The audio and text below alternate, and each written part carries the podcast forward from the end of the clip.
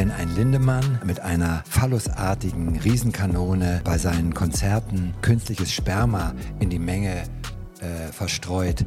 Wie kann ich sowas verherrlichen? Wenn man sich die Texte der Pornorapper anschaut, das ist zum Teil sadistische, destruktive Gewalt, die verherrlicht wird. Und das ganze Volk und die Jugendlichen und die jungen Menschen singen das fröhlich mit. Das macht mich schon sehr, sehr nachdenklich, wie unkritisch Kollektive dann eine Haltung entwickeln, als wenn das okay und normal wäre. Herzlich willkommen beim Mindseed Podcast. Ich bin euer Host Leon Heimann und ich freue mich, dass ihr heute wieder eingeschaltet habt, um euch inspirieren zu lassen, zu wachsen und zu lernen. Jede Woche habe ich das Privileg, spannende Menschen hier in den Podcast einzuladen und von ihren Lebenserfahrungen zu lernen. Heutiger Gast ist Lutz. Lutz Besser, Facharzt für Psychiatrie und Psychotherapie, Facharzt für psychotherapeutische Medizin und Leiter des ZPDNs, des Zentrums für Psychotraumatologie und Traumatherapie in Niedersachsen. An dieser Stelle möchten wir uns auch einmal ganz herzlich bedanken beim Seminar- und Freizeitzentrum der Stiftung Wing of Hope hier am Labenbachhof in Ruppolding. Vielen Dank. Was versteht man eigentlich unter Trauma? Wenn man das direkt übersetzt, Leon, dann handelt es sich eigentlich um das, was wir aus der Medizin kennen. Ein Trauma ist eine Verletzung oder eine Wunde. Wir sind aber jetzt hier nicht in der Unfallchirurgie, mhm. sondern es geht eigentlich um seelische Verletzungen oder seelische Verwundungen. Und manche von denen heilen mehr oder weniger selbstständig aus, wie kleine Verletzungen in unserem Körper. Aber viele seelische, psychische Verletzungen äh, sind doch manchmal auch so schwerwiegend, dass Menschen bemerkt oder unbemerkt lange Zeit lang an Beeinträchtigungen, Blockaden oder Symptomen leiden. Man kann sagen, dass äh, eine Beschreibung, was traumatische Lebensereignisse sind, am besten so fassen, wenn etwas Bedrohliches plötzlich, unerwartet, mit großer Heftigkeit, also mit großen Energien, mit großen Gewalten auf uns trifft. Das können Gewalten von der Natur sein. Naturkatastrophen, wie wir überall in der Welt sehen. Das können Unfälle sein, das können Kriege, Naturkatastrophen sein, aber ein großer Bereich ist vor allen Dingen der Bereich der Gewalt, die von Menschen ausgeht. Gewalt, die Menschen Menschen antun, in der Kindheit, in der Jugend und im Erwachsenenalter. Also große traumatische, kollektive Erfahrungen sind eben Naturkatastrophen, aber die Kriege überall in der Welt. Und die Menschen, die das durchgemacht haben, die man eher als Betroffene oder Überlebende bezeichnen sollte, oft sind sie tapfere Überlebende, leiden dann oft jahrelang und manchmal, wenn sie keine Unterstützung sich holen oder bekommen, leiden sie ein Leben lang unter Beeinträchtigung. Denn diese plötzlich einsetzenden bedrohlichen Ereignisse sind dadurch charakterisiert, dass der Mensch sich ihnen nicht entziehen kann, durch Flucht oder Kampf. Und das heißt, dieses Ausgeliefertsein in einer bedrohlichen Situation, ohne sich entziehen oder sich wehren zu können und keine schützende Bindungsperson zu haben. Das ist eigentlich das Charakteristische, was ein Ereignis zu einer traumatischen Erfahrung machen kann. Mhm. Nicht jede belastende Situation unseres Lebens ist automatisch auch ein Trauma. Aber wie gesagt, ab einem bestimmten Niveau von Bedrohung an Leib und Leben, aber auch Bedrohung der persönlichen Integrität. Also auch emotionale schwere Verletzungen wie schwere Formen von Mobbing und Stalking hinterlassen viel mehr, als wir früher noch vor 20 Jahren gedacht haben, doch Beeinträchtigungen und Spuren, Symptome im Leben von vielen Menschen. Welche Rolle spielt der Charakter wenn es ähm, um eine Entstehung eines Traumas geht. Ähm, ich sag mal, es kann ja der einen Person etwas widerfahren ja. und der einen, einer anderen Person, die einen ganz anderen Charakter oder eine andere Persönlichkeit hat, vielleicht dieselbe Erfahrung und eine Person geht mit einem Trauma daraus und eine vielleicht nicht. Das eine ist, wir haben ja einen Organismus, der eine gewisse Widerstandsfähigkeit und gewisse Selbstheilungstendenzen hat. Wenn die sehr gut ausgeprägt sind und ein Mensch hat sehr viele, das ist so ein Fachausdruck, gesund erhaltende Faktoren, salutogenetische Faktoren oder Resilienzen zur Verfügung hat, dann können die Folgen des gleichen Ereignisses bei jemandem weniger stark ausgeprägt sein als bei jemandem, der diese nicht zur, äh, nicht zur Verfügung hat. Deshalb ist vor allen Dingen sind die traumatischen Lebenserfahrungen von Kindern besonders gravierend. Wenn Kinder in Kriegen, in, bei Naturkatastrophen, aber vor allen Dingen durch innerfamiliäre Kindeswohlgefährdung, wie wir das nennen, also häusliche Gewalt. Und häusliche Gewalt nenne ich häusliche Kriegsgebiete. Wenn Kinder gedemütigt werden, wenn sie äh, vernachlässigt werden, wenn sie emotional attackiert werden, wenn sie geschlagen, gedemütigt werden oder wenn die weit verbreiteten sexuellen Übergriffe, sexuelle Misshandlung an Kindern. Das sind so schwerwiegende Verletzungen, die hier hinterlassen deshalb so viele Spuren in der Persönlichkeitsentwicklung. Du sprachst ja vom Charakter, also von der Persönlichkeitsentwicklung, weil das Gehirn in dieser Phase noch in der Entwicklung ist. Und wenn diese Entwicklung in Kindheit und Jugend massiv gestört wird, dann habe ich natürlich strukturelle Störungen dann, wenn ich erwachsen bin. Das heißt, man könnte sagen, wenn die Persönlichkeit eines Menschen vergleichbar mit einem Haus sich vom Fundament her aufbaut und über die Jahre immer stabiler wird, ein zweites Stockwerk drauf kommt, dann ein Dach. Wenn das Fundament ganz am Anfang, in den ersten Jahren schon sehr massiv erschüttert wird, dann kann es sein, dass dieses ganze Haus instabil ist und wackelt ist. Und das sehen wir dann bei den schwerwiegenden Persönlichkeitsveränderungen, wo Erwachsene manchmal sehr kompetent wirkende Menschen doch in ihrem Fundament so äh, Beeinträchtigungen in ihrer Entwicklung erlitten haben, dass sie dann doch auch als Patienten manchmal wirklich mit schweren Beeinträchtigungen und Symptomen äh, in der Therapie oder in den Kliniken, in der Psychiatrie äh, behandelt werden müssen. Das heißt, es kann durchaus sein, dass man ein Trauma hat, aber überhaupt nichts davon weiß. Ja, die meisten Menschen wissen schon, äh, dass sie schwierige Zeiten im Leben gehabt haben und haben auch oft Erinnerungen daran. Aber die Verbindung, dass manches von meinen Dingen, die in meinem Leben blockierend sind, beeinträchtigend sind, im Denken, Fühlen, im Verhalten, auf der körperlichen Regulationsebene, aber auch auf der Ebene der Beziehungsgestaltung. Diese Verbindung herzustellen, warum ist das in meinem Leben so, dass ich immer wieder in die und die Situation komme, das ist vielen nicht bewusst und sie holen sich eigentlich erst Hilfe, äh, wenn das Leid so groß ist. Und dann ist die Aufgabe von gut ausgebildeten Traumatherapeuten, äh, mit den Menschen daran zu sprechen, nicht, was ist mit dir los? Ja, ich habe verstanden, du leidest an den und den Gedanken, Gefühlen, körperlichen Beeinträchtigungen und deine Beziehungen sind immer wieder äh, schwierig für dich. Ob das jetzt in der Intimität, in der Sexualität oder einfach auf der Beziehungsebene ist, da fragen wir heutzutage nicht, was ist mit dir los? Das wäre so der rein klinische Blick, sondern was hast du erlebt? Gibt es irgendwie gute Gründe in deinem heutigen Leben, die in der Vergangenheit liegen, sodass die Vergangenheit ihre Schatten in die Gegenwart wirft und dadurch das Hier und Jetzt manchmal beeinträchtigt ist, mal mehr oder mal weniger. Hm. Ich betrachte aber Menschen, die schlimme Dinge erlebt haben, die wir Traumata nennen, ich betrachte sie als tapfere Überlebende und nicht als Menschen, auch wenn ich Psychiater bin und äh, Psychotherapeut, habe ich wirklich gelernt, einen großen Respekt davor zu haben, wie Menschen nach manchmal jahrelang schwerwiegenden, lebensbeeinträchtigenden Gewalterfahrungen, wie sie es geschafft haben, bis ins Hier und Jetzt zu kommen, aber sie leiden halt dann an den Symptomen, die entstanden sind. Hm.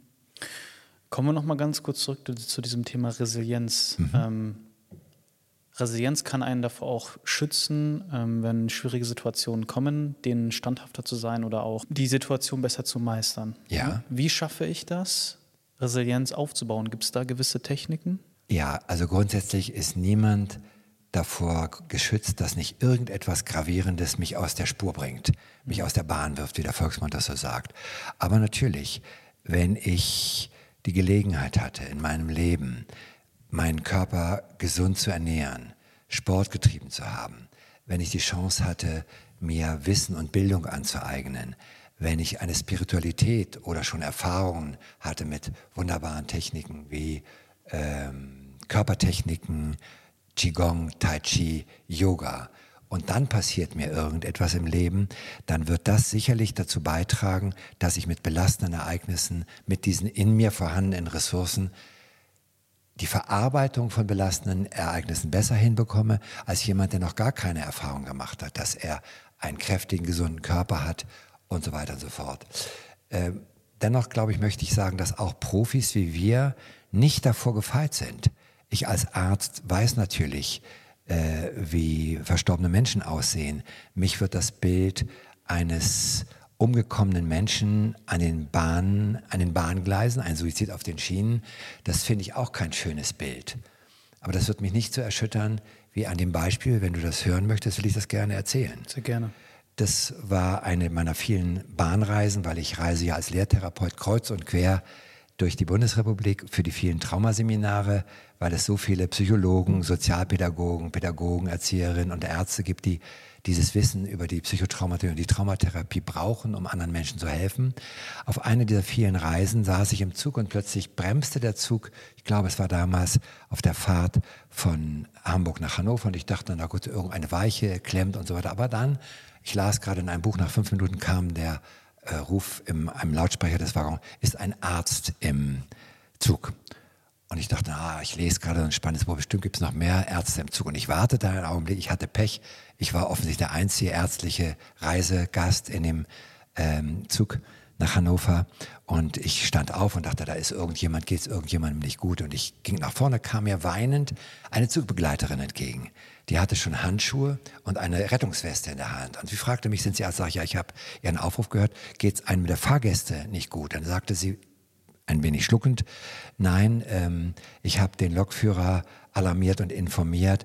Beim Vorbeifahren habe ich aus den Augenwinkeln einen verletzten Menschen neben den Gleisen gesehen. Und können Sie mal danach schauen?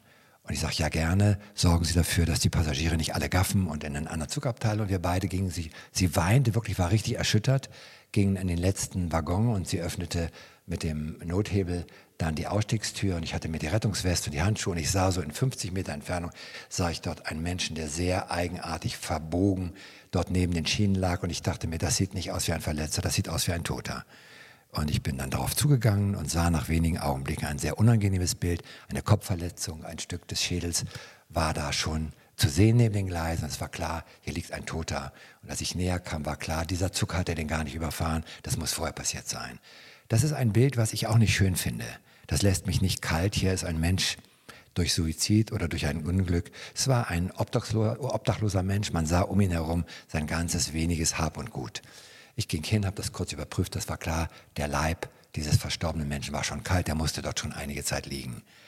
Ich habe den abdecken lassen und zehn Minuten später kamen die Einsatzkräfte, die informiert worden waren. Die Polizei hat mich vernommen, hat gesagt, ich bin zufällig hier als Arzt und da liegt ein Toter, Sie können das aufnehmen. Die haben die Personalien von mir aufgenommen, dann war mein Job erledigt.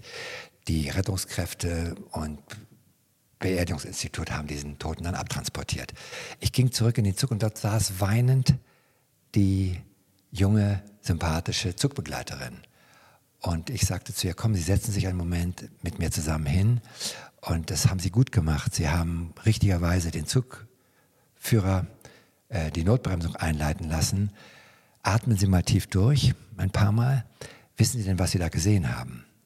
Er guckte sie mich ganz fragend an. Das war kein Verletzter, sagte sie. Sag ich nein, sondern was haben Sie da gesehen? Ja, ich habe das befürchtet, aber es hat mich so erschrocken. Es stimmt, Sie haben dort einen Toten neben den Gleisen sehen.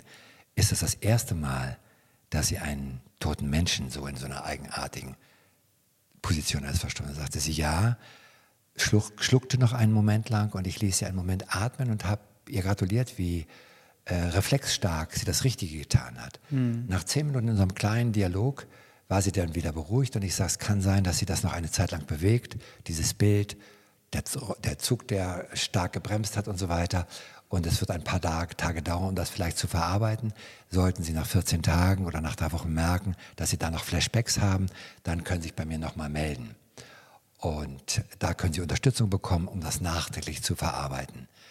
Und dann war sie ganz ruhig, kriegte von dem zweiten Zugbegleiter mit mir zusammen einen Tee und dann war sie plötzlich wieder ganz beruhigt. Mhm. Nach 14 Tagen, der Zug ist dann nach einer Stunde weitergefahren und nach 14 Tagen kam, bekam ich dann ein Dankeschreiben von der Bundesbahn mit einem Gutschein für ein Freigetränk im nächsten, bei der nächsten Zugreise. Das war ein Notfalleinsatz. Das ist, ist, ein krasses Beispiel, dass mir als Arzt natürlich der Anblick eines toten Menschen, obwohl das kein schöner Anblick ist, ich nicht, während hier die junge Frau wirklich erschrocken und erschüttert war. Die war am ganzen Leibe am Zittern. Das wäre ein Beispiel, dass wie viel weiß ich schon von dem, wie viel habe ich schon erlebt und verarbeitet von dem, was mir im Leben begegnen kann. Mhm. Aber ich würde nicht sagen, dass ich selbst vor jedem Ereignis gefeit bin. Ich habe so viel mit Menschen zu tun, die einen geliebten Menschen verloren haben. Bei den Naturkatastrophen, Überschwemmungen. Ich habe in, ähm, in, damals in Erfurt beim Schulscooting von Robert Steinhäuser am Erfurter Gutenberg-Gymnasium mit Hinterbliebenen und Schülern gearbeitet. Nach Kaolack mit Einsatzkräften, der Eschede-Katastrophe.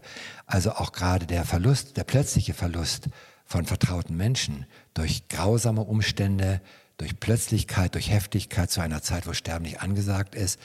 Das weiß ich nicht, ob wenn einer meiner geliebten Familienangehörigen mir von jetzt auf gleich äh, aus dem Leben gerissen würde.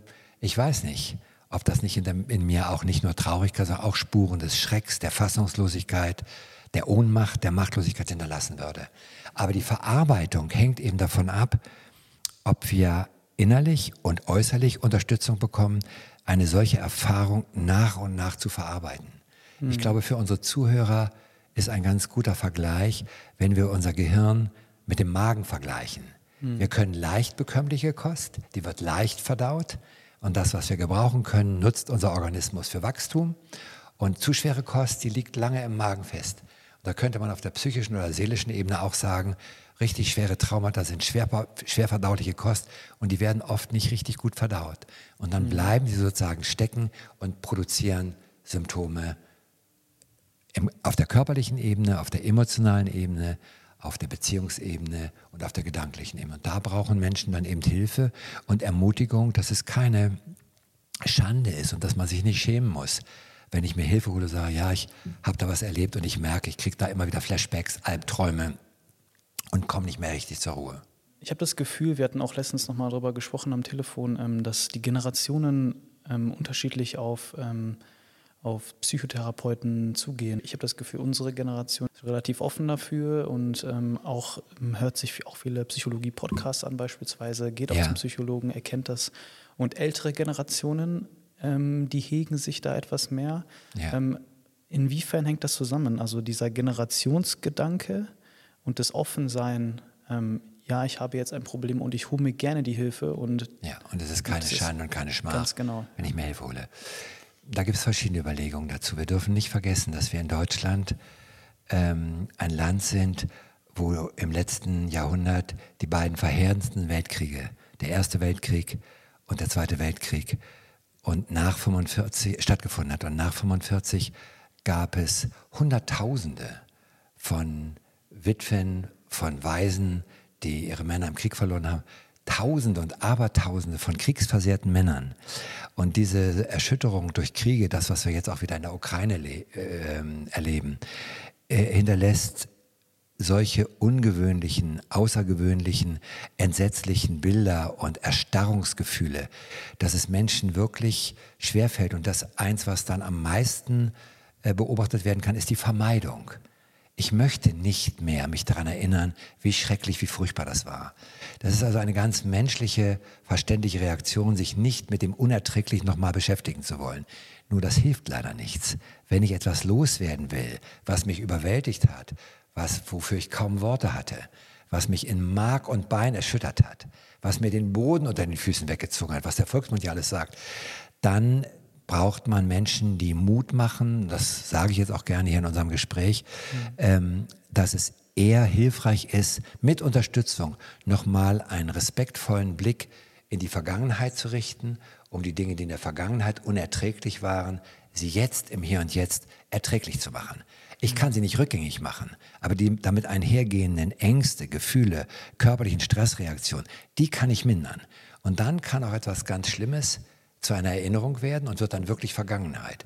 Wenn aber ich im Hier und Jetzt die Vergangenheit noch so belastend emotional fühle oder im Körper spüre, dann bekommt das Erlebnis, was zum Krieg oder zu einer Erfahrung, die Jahre oder Jahrzehnte zurückliegt, bekommt es keine Vergangenheitsqualität. Das ist die Aufgabe von erfahrenen Traumatherapeuten und Traumatherapeuten, Menschen, die mit ihrem Leid kommen, zu verstehen, sie respektvoll zu unterstützen, sagen, lass uns gucken, was können wir für Techniken miteinander erarbeiten, dass du den Stress, der bei den Erinnerungen vielleicht hochkommt, handhaben lernst, um diese Dinge nachträglich zu verarbeiten oder zu verdauen, wie schon gesagt. Mhm. Das ist gut möglich. Da hat uns die Neurowissenschaft der letzten 20, 25 Jahre sehr geholfen, zu verstehen, was eigentlich in unserem wertvollen Gehirn für Prozesse ablaufen. Mhm. Deshalb heißt die posttraumatische Belastungsstörung ja im Englischen auch PTSD, posttraumatisch Post-Traumatic Stress Disorder. Das heißt, das gesamte Gehirn reagiert auf Informationen mit erheblich höherem Stress, als wenn ich nicht traumatisiert bin. Und das wirklich Menschen nahe zu bringen und ihnen Mut zu machen, du darfst dir Hilfe holen, das ist keine Schande, das bedarf aber sozusagen des Überwindens dieses Tabus. Mhm. Wir wollen nach vorne schauen. Die Vergangenheit interessiert uns nicht mehr.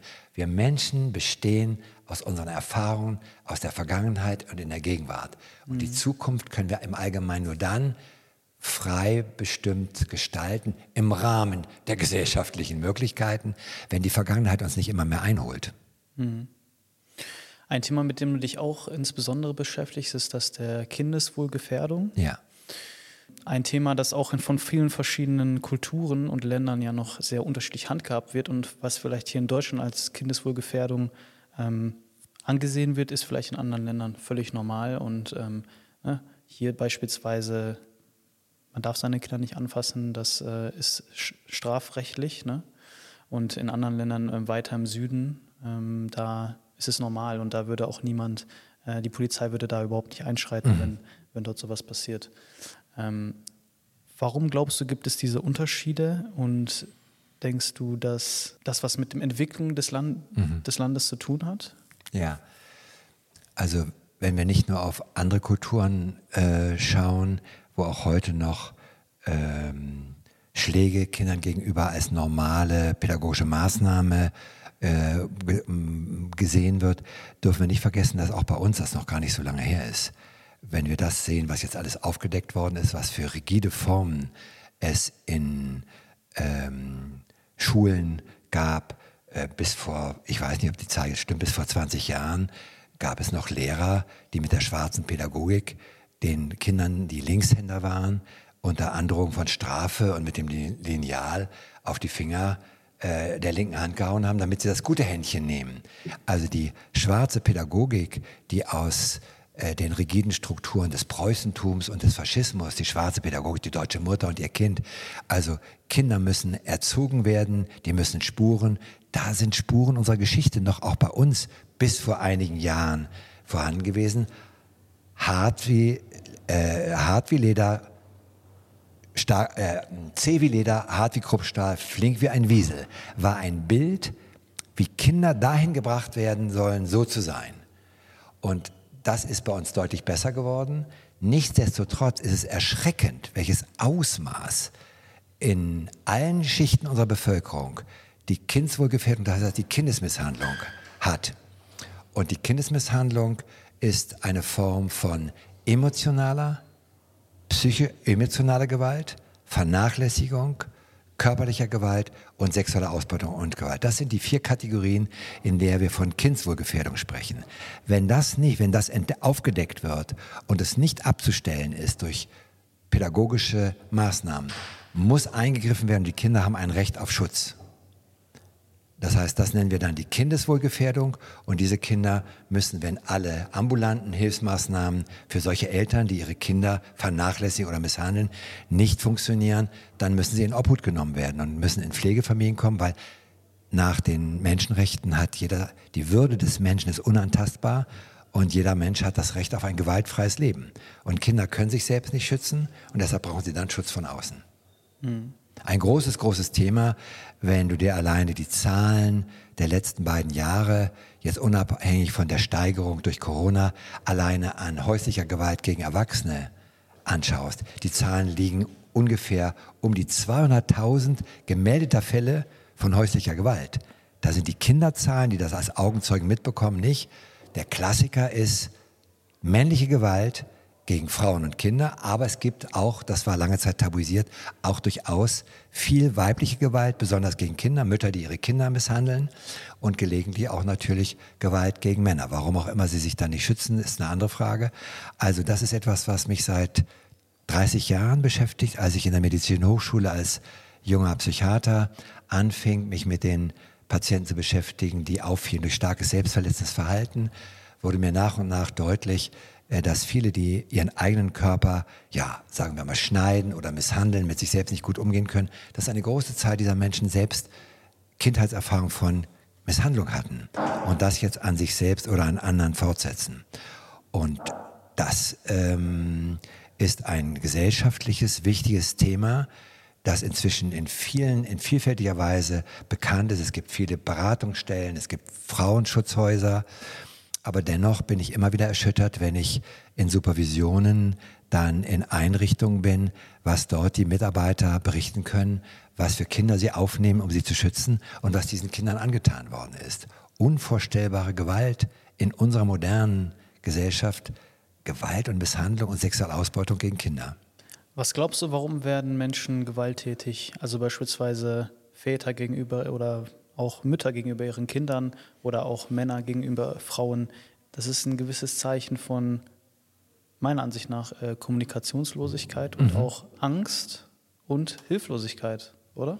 Ja, ich finde es gut, dass du das nicht nur auf, die, auf der moralischen Ebene ansprichst, dass es verwerflich ist und dass es eine Straftat ist, ist Gott sei Dank in einem Rechtsprechung so. Ja. Aber wie kommt es, dass auch durch ausgebildete Menschen, die über äh, die, diese Gewalt ist nicht nur in den sozialen benachteiligten Schichten, wo ökonomische Not, wo materielle Schwierigkeiten sind, wo Enge und so weiter eine Rolle spielt. Das sind Faktoren, die das begünstigen können. Ein großer Teil von Menschen, die an ihren eigenen Kindern dann Gewalt ausüben, haben diese Erfahrung selbst in der eigenen Kindheit gemacht. Die geben das unreflektiert weiter. Einige schaffen es aus dieser schlimmen Erfahrung dann eine Haltung zu generieren, das auf keinen Fall an ihren eigenen Kindern zu tun. Aber die Wiederholung, die sogenannte Reinszenierung ist weit verbreitet. Das ist das eine. Eigene unverarbeitete Traumata können dazu führen, dass ich nicht nur gelitten habe als kindliches Opfer, sondern ich habe auch mitbekommen, wie die Täter, Mutter und Vater mit mir umgegangen sind. Und dann habe ich sozusagen diese Bereitschaft zu destruktiver Aggressivität auch in mir und kann das unreflektiert wiedergeben. Aber es gibt eben auch andere Faktoren. Nicht nur Alkohol- und Drogenkonsum, die das Gleichgewicht und die Steuerungsfähigkeit von Menschen mindert, sondern auch ähm, allgemeine Stressfaktoren. Wenn der Stress so groß ist in meinem Alltagsleben, habe ich schlechte Kontrollmöglichkeiten. Mein Stresssystem bringt mich auf einen so hohen Erregungslevel, dass kleine Frustrationen schon dazu beitragen können, dass ich ausraste und aushole und schlage. Das andere, das muss ich auch deutlich sagen, ist das immer noch nicht überwundene Patriarchat als vor einiger Zeit durch, den Medien, durch die Medien ging, dass eine, Erfragung, eine Befragung von jungen Männern, ich glaube zwischen 20 und 35, tatsächlich ein bisschen körperliche Gewalt gegenüber Partnerin für normal gehalten haben, war ich schon erschrocken. So nach dem Motto, äh, und hörst du nicht, was ich dir sage, dann setzt es auch mal was. Also das ist schon tief verankert äh, und das sind eben patriarchalische und ich glaube auch äh, Strukturen unseres Wirtschaftssystems. Das ist jetzt eine sehr kritische Meinung, aber das bin ja. ich auch bereit hier zu sagen, dass der Kapitalismus mit allen Stärken, mit allen wirtschaftlichen Stärken, die da auch äh, manchmal zu haben scheint, ist ein System von Ausbeutung. Ausbeutung von Ressourcen, Natur und diese Mischung aus äh, kapitalistischen Haltungen, Mindsets und patriarchalischen Männlichkeitsstrukturen trägt aus meiner Erfahrung auch dazu bei, dass Männer, die nicht bereit sind, sich damit auseinanderzusetzen, es auch für legitim halten, hm. da der Frau zu zeigen, wo es lang geht. Ist sehr zugespitzt, aber immer noch weit verbreitet. Es gibt wunderbare Männer, die sehr liebevoll mit ihren Partnerinnen und mit den Kindern umgehen. Aber wenn die Zahlen, wenn wir uns die Zahlen angucken, dann ist es sehr erschütternd, dass wir nicht in andere Kulturen nur schauen müssen. Extreme Beispiele wie im Iran, wo Frauen auf grausame Weise unterdrückt werden. Das gibt es alles, das wissen wir. Ich finde es gut, wenn wir in unserer eigenen Kultur schauen. Und es sind eben nicht nur ausländische Mitbürger hier bei uns, die ihre eigene Haltung aus ihrem Kulturkreis, äh, ihren eigenen Familien, ihren eigenen Kindern mitbringen. Und wenn die in der Schule nicht gut sind, dann setzt eben was. Nein, es genügt erst einmal, wenn wir auf unsere eigene Gesellschaftsstruktur schauen. Und da ist leider Gewalt etwas, was mich immer wieder betroffen macht, traurig und manchmal auch wütend macht, aber es hilft nichts, wütend zu sein. Ich muss meine, meine, äh, meinen Zorn an die Kette legen und versuchen, über Aufklärung dazu beizutragen. Überlegt euch mal, wie geht es dem Menschen? Und wenn ich ihn nur ohrfeige, mhm. das nenne ich Ohrfeigen für die Seele. Auch wenn ich einen Menschen beschimpfe und wenn ich mir anschaue, wie Machtstrukturen dazu beitragen, den Angestellten, den Untergebenen durch meine Macht alleine emotional zu demütigen. Das finden wir in vielen Firmen, wo auf der Chefetage wirklich ein destruktives Verhalten, ein ausbeuterisches Verhalten den Angestellten gegenüber ist. Hast du ein Beispiel dafür? Jetzt nicht irgendeine spezielle Firma, aber ich habe viele Betroffene, die dann sozusagen es miterleben würden, dass auf den oberen Etagen ihre Macht benutzt wird, um sexuelle Annäherungen sexuelle Übergriffe zu starten oder eben auch, wenn sie nicht ihre Überlegenheit, ihre formale Macht ähm, ja ausreichend äh, ausleben können, äh, dass sie dann eben destruktiv werden. Also sie stützen ihre Macht, indem sie andere klein machen. Das ist im Fachbereich ein narzisstisches Problem. Das heißt, das sind eigentlich Selbstwertprobleme. Die, dann poliere ich mein Selbstwertgefühl auf, indem ich andere Menschen klein mache. Wenn mhm. das nicht reflektiert wird, haben wir Leitungspersonen, die völlig chaotisch sind, wenn die sich kein Coaching holen und nicht merken, was sie da mit ihrer Firma machen, dann entsteht viel Angst im System, bis jemand ausbricht und sagt, das mache ich nicht mehr mit. Mhm.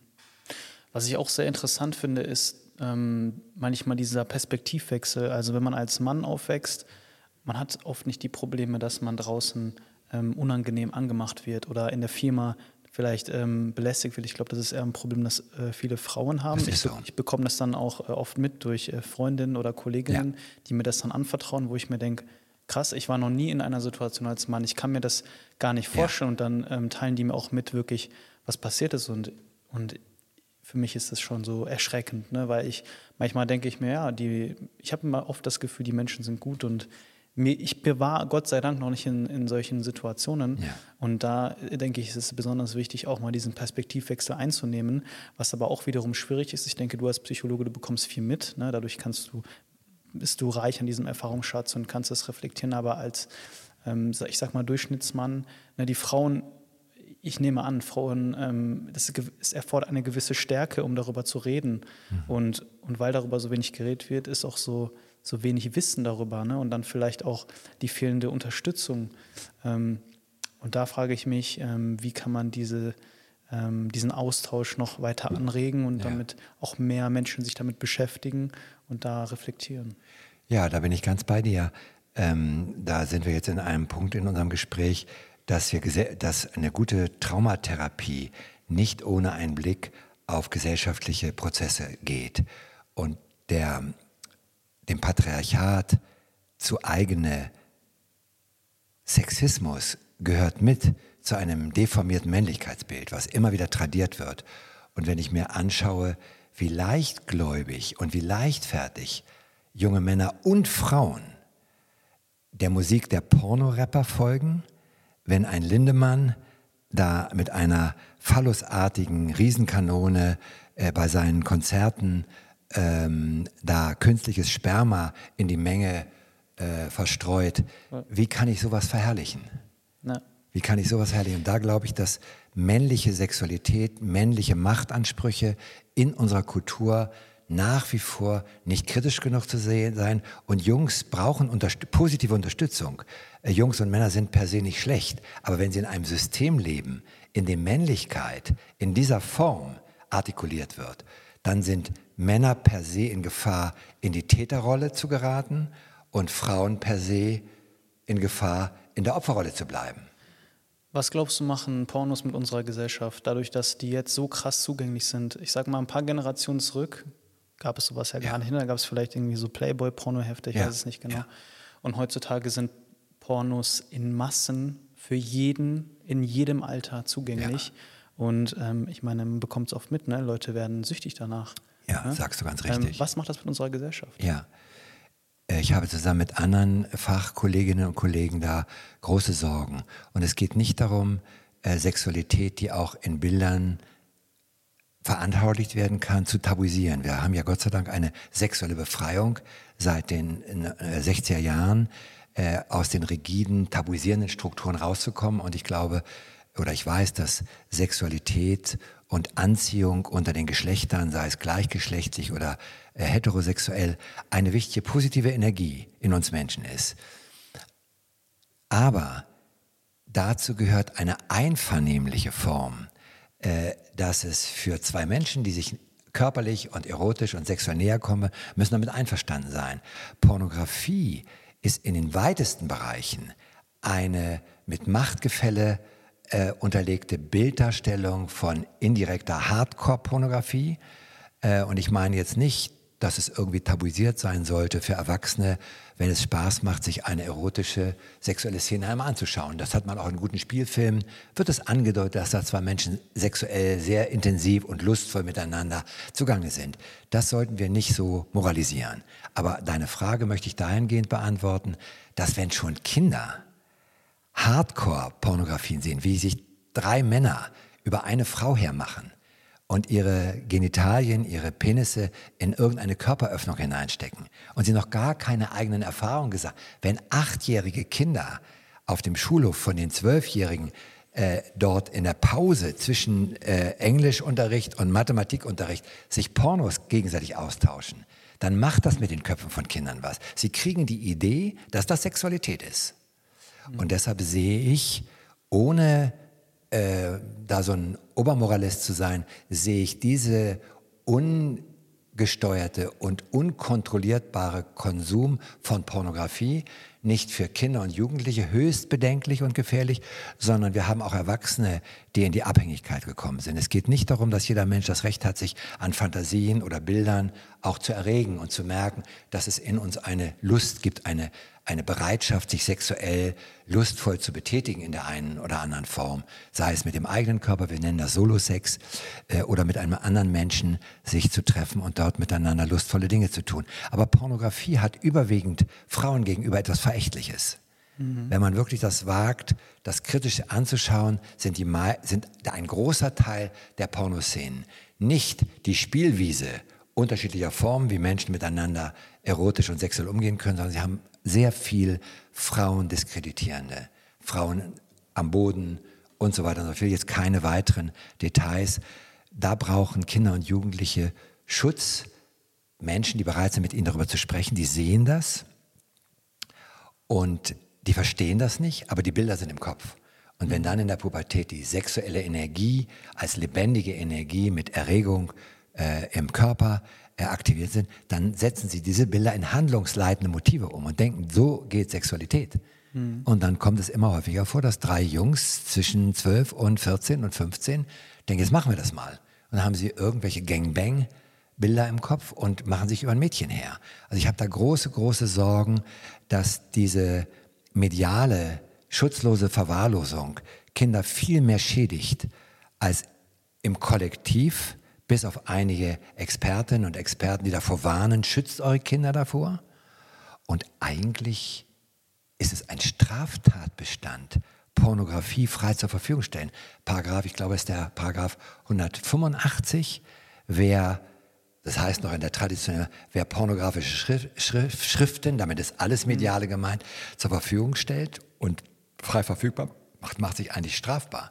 Wenn man sich die Texte der Pornorapper anschaut, das ist zum Teil sadistische, destruktive Gewalt, die verherrlicht wird. Und das ganze Volk und die Jugendlichen und die jungen Menschen singen das fröhlich mit. Ja. Das macht mich schon sehr, sehr nachdenklich, wie unkritisch Kollektive dann eine Haltung entwickeln, als wenn das okay und normal wäre. Das, mhm. Ich kann nur dazu beitragen, wie viele meiner Kollegen, ich denke da an namhafte Kollegen wie äh, Frau Huber, die sich seit Jahren äh, dafür engagiert hat, das ins Bewusstsein zu bringen. Äh, aber da gibt es auch bei Medienpädagogen äh, Kollegen, die ich kenne, die dann sagen, ja, das ist doch alles nur Computerspiele. Äh, natürlich brauchen die Begleitung, aber wir dürfen keine Verbote aussprechen. Doch, wir müssen mit den Kindern sprechen, was sie sehen, aber wir müssen es auch versuchen zu begrenzen. Wenn ich Schulleiter wäre, würde es in den Schulen, und selbst wenn ich tausend Schüler hätte, würde ich für das Geld morgens ein großes Schließfach, einen Raum einrichten mit tausend Schließfächern. Und da kämen die Handys rein. Und mittags, wenn die Schule zu Ende ist und sie müssen ihre Eltern anrufen, damit sie mit dem Auto zu Hause abgeholt werden, dann kriegen sie ihre Handys wieder. Das heißt, wir müssen auch den Mut haben, unbequeme Grenzen zu setzen, ohne alles zu verbieten. Mhm. Das geschieht für mich viel zu wenig. Deshalb ist es sozusagen etwas Normales.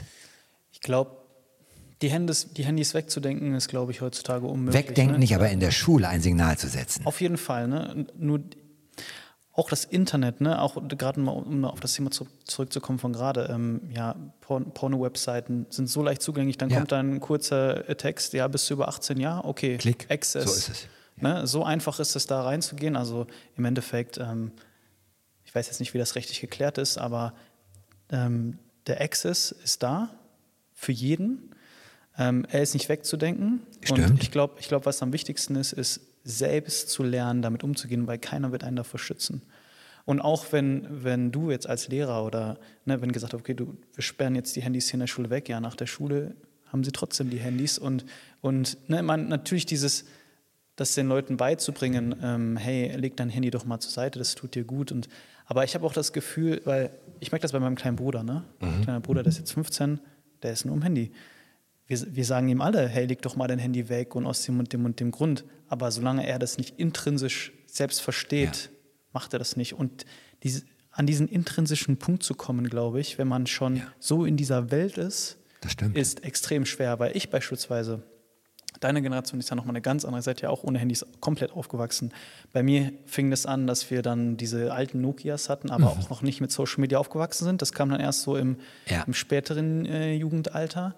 Also bei mir hat das erst so angefangen, Hochphase war dann so vielleicht 17, 18. Ne? Also das heißt, ja. die Kindheit habe ich noch ohne Social Media dann auch, ähm, ähm, ich sag mal, ähm, ja, durchlebt.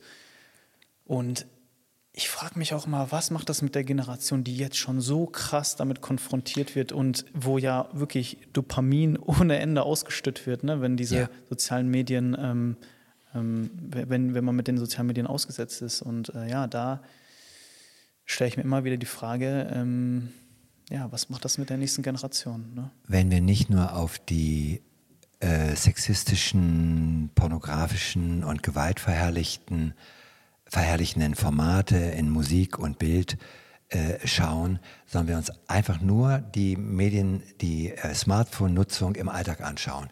Wenn ich bewusst spazieren gehe oder vom Bahnhof zu meinem Seminarraum gehe, begegnen mir von meinetwegen 100 Menschen, haben 60 bis 75 Prozent sogar beim Überqueren der Straße ob die Ampel rot oder grün ist, das Handy vor Augen. Ja. Das heißt, der Sog, sich ständig medial zu informieren, zu beschäftigen, ist so groß, dass es zu einer unkritischen Sucht wird. Und ich erlebe es in meinen Seminaren, ich sage das freundlich zu meinen ja, gebildeten Kolleginnen und Kollegen, Leute, für die anderthalb Stunden bitte Handy weglegen, es sei denn, es hat jemand ein krankes kind, kind zu Hause, muss erreichbar sein. Ich muss erwachsenen, gebildeten Menschen sagen, und ich selbst muss mich kontrollieren, ja. nicht ständig das Handy zu benutzen, um eine Information zu holen. Äh, meine Tochter, die selbst auch äh, Psychologin ist und im Traumabereich erfahren ist, hat mir vor vielen Jahren, nachdem ich schon viele Vorträge über Chancen und Gefahren von modernen Medien gehalten hat, saßen wir im Restaurant und wartete einen Moment lang äh, bei einem schönen Italiener auf das Essen und ich nahm mein Handy und wollte irgendein Fußballergebnis, während die Familie am Tisch sitzt. Meine Tochter sagt, Papa, sag mal, hältst du nicht gerade Vorträge über die süchtige Handynutzung? Was machst du denn da? Und ich merkte, wie sie mich erwischt hatte. Ja, ah, Aline, du hast völlig recht. Der Sog, das zur Gewohnheit zu machen, ist so, so groß, dass man mit der Aufklärung versuchen muss, bis es zu einem bis es zu einer Erkenntnis wird, einer intrinsischen Motivation. Aber Kinder, glaube ich, muss man auch davor schützen. Nicht alles verbieten, aber es zu begrenzen.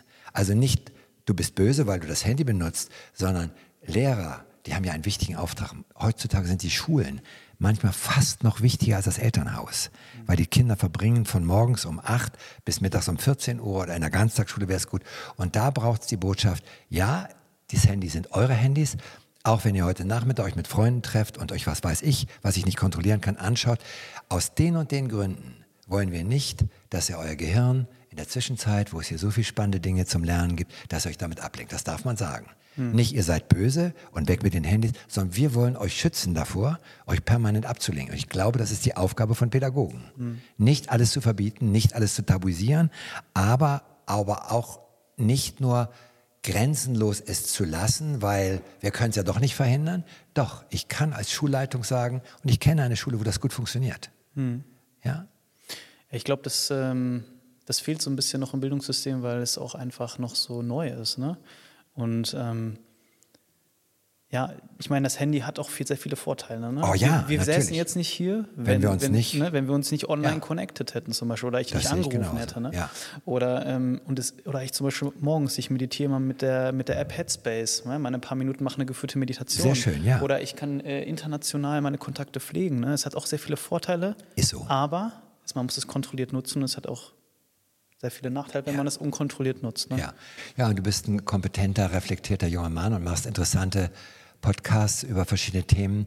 Da hast du schon so ein Stück eigener Möglichkeiten, es immer wieder zu steuern und zu kontrollieren. Das muss ich übrigens auch tun. Mhm. Sonst bin ich mehr. Ich muss mir, mich auch entscheiden, am Tag bei all den schlimmen Dingen, die in der Welt im Augenblick passieren, unterlegt mit krassen Bildern, äh, mich zu kontrollieren und nur einmal am Tag Nachrichten zu gucken. Und nicht NTV jede halbe Stunde die gleichen schrecklichen Bildern von Kriegen, von Zerstörung, von Unmenschlichkeit, von Verwüstungen überall, weil das macht was mit uns. Unser Gehirn muss all diese Informationen verarbeiten. Mhm. Und das ist, glaube ich, unsere Aufgabe, Kinder wirklich davor zu schützen, aber nicht nur sie davor zu schützen, sondern wir brauchen andere Angebote. Kinder müssen, es gibt immer wieder tolle Pädagogen, die sagen, wir müssen die Kinder inspirieren, Sport zu treiben, Kreativität zu machen. Das ist der richtige Weg. Ich bin mhm. also niemand, der nur für Verbote spricht.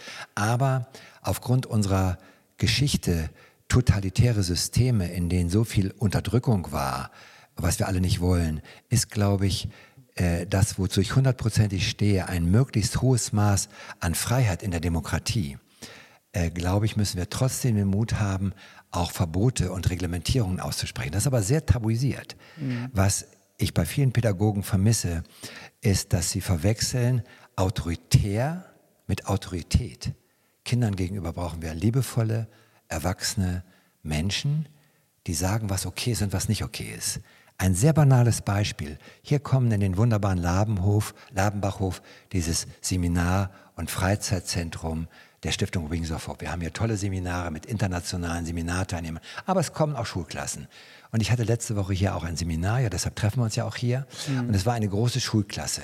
Und diese jungen Menschen, die sind lebendig und die stürmen alle in den wunderschönen Speisesaal. Es ist ein Krach, dass keiner sein Wort versteht.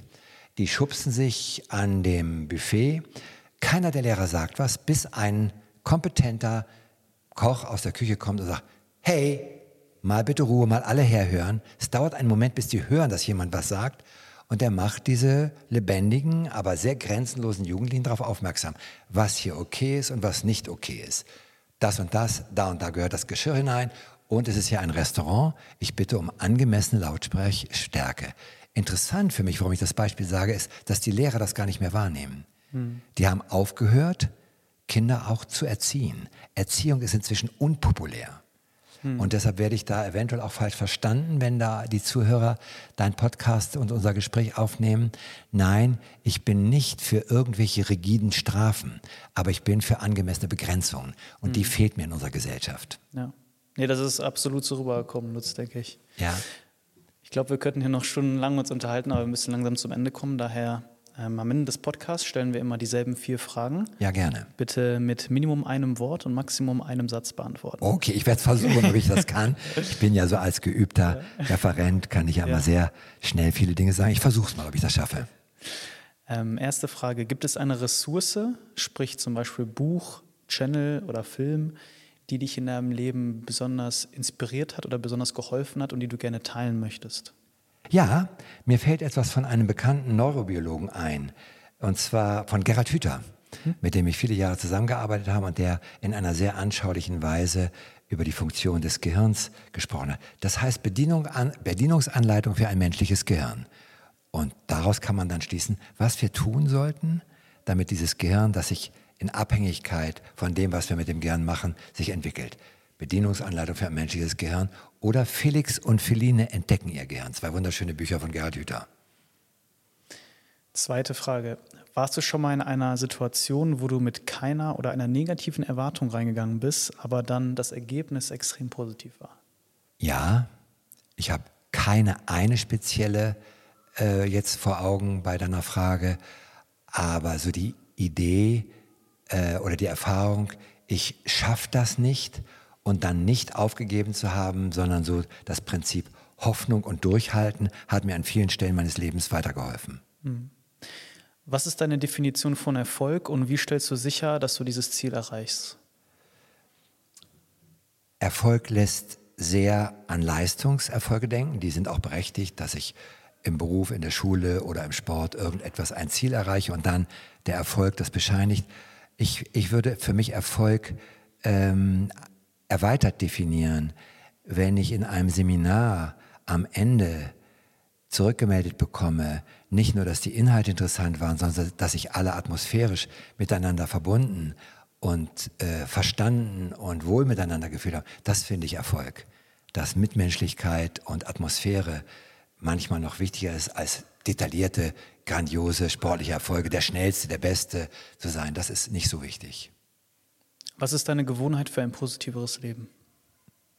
Da ich beruflich bedingt seit 30 Jahren gerne mich mit den Abgründen, die zu unserer menschlichen Existenz gehören, beschäftigt habe, gerne im Sinne, es war notwendig, ist für mich das, was ich vorhin schon sagte, die schönen Seiten des Lebens der Natur umso wichtiger geworden.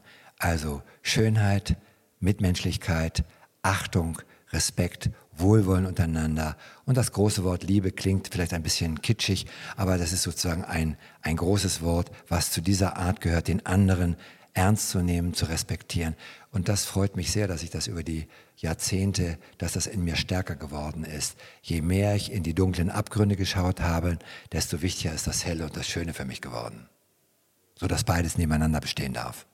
Lutz, wenn die Menschen sich Hilfe holen möchten im Bereich Trauma, Traumatherapie, ähm, hast du da ein paar wertvolle Ressourcen, welche du hier teilen magst? Ähm, ich habe meine ärztliche psychotherapeutische Praxis sozusagen vor einigen Jahren schon schließen müssen, weil ich so viel unterwegs bin und meine Möglichkeiten zeitlich Menschen als Therapeut, als Arzt zu versorgen eingeschränkt waren. Also ich kann im Augenblick keine weiteren äh, Therapieangebote machen, aber auf meiner Homepage vom ZPDN, www.zpdn, gibt es Hinweise auf Fortbildungen und wenn Menschen ähm, Hilfe suchen, können wir zumindest vom Sekretariat her Hinweise geben, wo findet man Traumatherapeuten, die weiterhelfen können. Mhm. Und auch die Stiftung Wings of Hope, äh, WOH, die ihre ähm, Zentrale in München hat, ist sicherlich ansprechbar, wo gibt es in unserem Einzugsgebiet Möglichkeiten, sich Hilfe zu holen. Es gibt in vielen, äh, in vielen Orten inzwischen Traumahilfezentren, zum Beispiel das THZ N, Traumahilfezentrum Nürnberg, das THZM, Traumahilfezentrum München. Da können Menschen sich melden und können vielleicht Gruppenangebote oder Adressen für Traumatherapeuten bekommen. Mhm. Der wichtigste Punkt ist, dass Menschen äh, Mut haben, äh, sich Hilfe zu holen und aushalten müssen, dass der Bedarf größer ist als das Angebot. Mhm. Es gibt oft Wartezeiten. Lutz, es war mir wirklich eine, eine Ehre, dass du heute hier im Podcast warst. Ähm, ich selber habe sehr viel mitgenommen und ich denke, dass die Folge hier auch großen Mehrwert geschaffen hat. Und ja, vielen, vielen Dank, dass du da warst. Vielen Dank für das Gespräch. Vielleicht gibt es mal eine Fortsetzung zum Thema, was sind denn eigentlich die therapeutischen Hilfen, die Menschen weiterhelfen können. Vielen Dank und alles Gute. Danke.